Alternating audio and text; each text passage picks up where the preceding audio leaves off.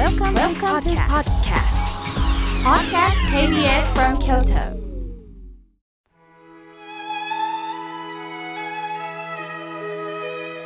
改めまして僧侶の河村明慶です今日の法話のテーマは特別な日をもとについてお話しいたします今日は7月16日七十六七色虹の日でもあります。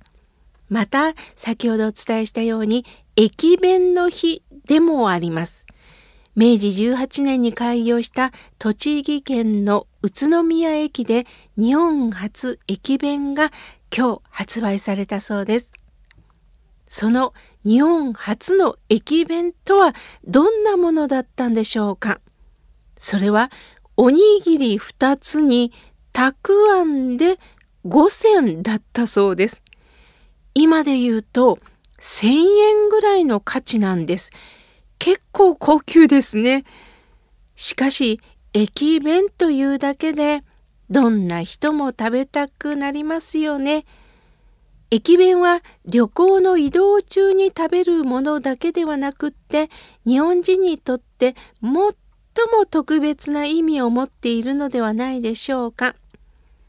私も出張に行った時必ず駅の周辺にある駅弁コーナーに行き選ぶのが楽しみです。もちろんお弁当ならばスーパーやコンビニでも気軽に買えるんですが駅弁はまたちょっと違うんですよね。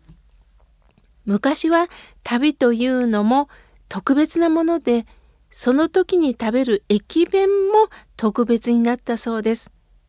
また日頃食べることができないおかずが入っていて駅弁はごちそうになるわけです。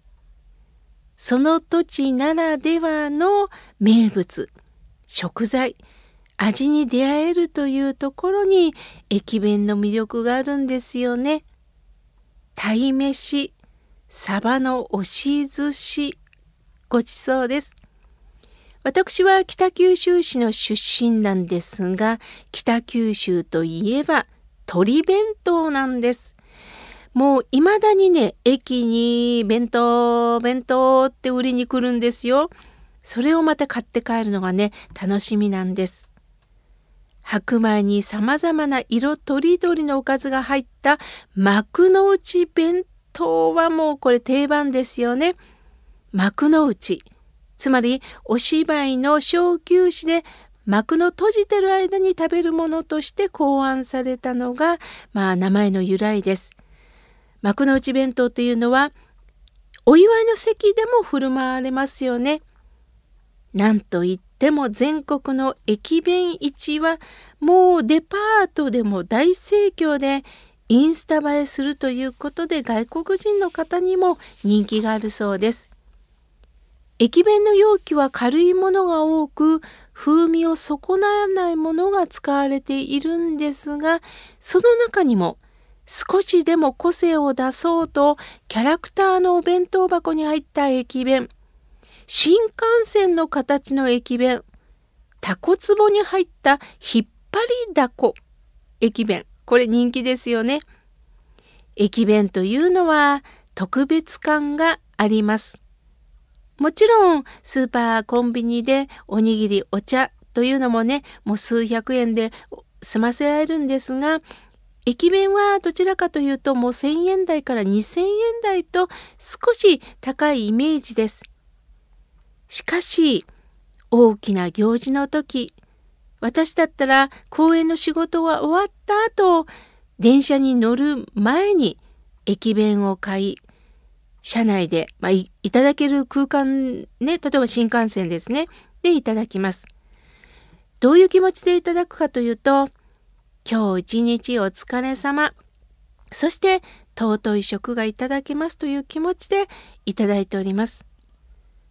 今はまだ難しいんですが、コロナ前は実家のお寺サイレン寺の法音校の行事の後、駅弁の会社を経営している友人がいるんですね。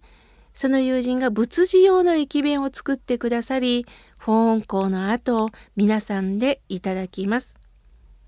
個人的にも今日は頑張ったという日に食べたくなるんではないでしょうか。さて皆さんにとって記念日というのがあるでしょう。普段ではできないこと何か一つ特別感を持って節目になること。それは今日は特別ということで区切りをつけていただくっていうことありませんか？普段は贅沢できないんだけど今日はいいよねっていう気持ちでいただける。これは食だけではありません。衣服もそうですよね。今日は特別の日なのでスーツを着るとっておきのネックレスをつけるスカーフをちょっと巻こうかな。私であっては今日はこんなところで法話のご縁をいただくんで衣はこれにしよう。和げさはちょっとピンク色にしようかな。選びながらワクワクと緊張感があります。それは体の細胞を活性化していくということにもなるのかなと思っております。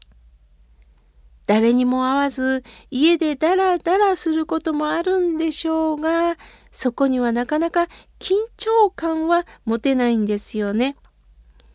私事なんですが最近は介護が増えまして一日家で過ごすということが増えました。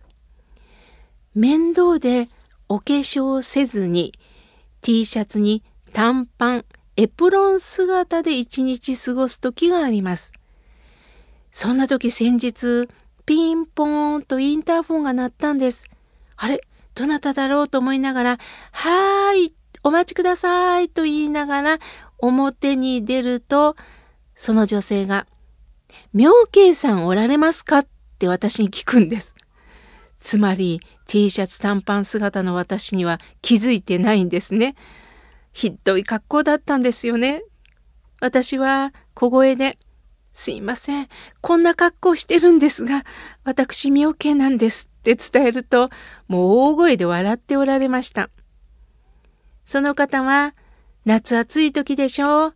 また介護も疲れでしょう。妙慶さん、よかったら手作りのプリン作ったの。食べてくれない？その方はきらりとネックレスをつけて黄色のブラウスを着ておられたんですね。その姿を見てすごく刺激を受けました。親鸞上人は精が出る、精魂っていう言葉がありますよね。精が出るっていうのは人と会う、人から刺激を受けるっていうのもこう精が出るっておっしゃったんですね。地の世紀、大地に立つ、土の仕事をする、ウォーキングをする。大地を歩くというのも性が出るけど主情の性人と会うことによって刺激が持てるんだよ。っていうことをおっしゃいました。すると暑い中でも笑顔で。そしてちょっとおしゃれをしてる姿を見てあ私もやっぱりどこかで緊張感も必要だなと刺激を受けたものです。何か自分にとって特別なものを持ちたいですよね。すると刺激が出てきますよ。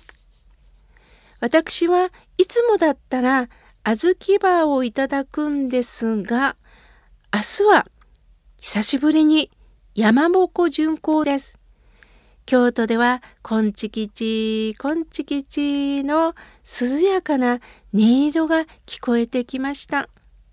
皆さんは待ちに待ったこの祇園祭り出かけられる方は出かけますが KBS 京都でも中継がありますラジオでもいろんなリポーターの方が皆さんにお知らせをしていますよね。それを聞くだけでああ音色が聞こえた今年もいろんな方が伝統を守ってくれてるんだそれがわかるだけでなんかこう細胞がよみがえってくるようです。そこで私は特別な日としていつもだったら小豆バーなんですが井村屋さんの高級アイス和良華堂のアイスをいただこうと思っています。これはねたっぷりと果物が入ってそして小豆バーはもちろんなんですけどもアイスの実もついてるんですね。ちょっと贅沢気分なんですがこれをいただいて明日からまた頑張るぞと気持ちになろうと思っております。今日は特別な日を持とうについてお話しいたしました。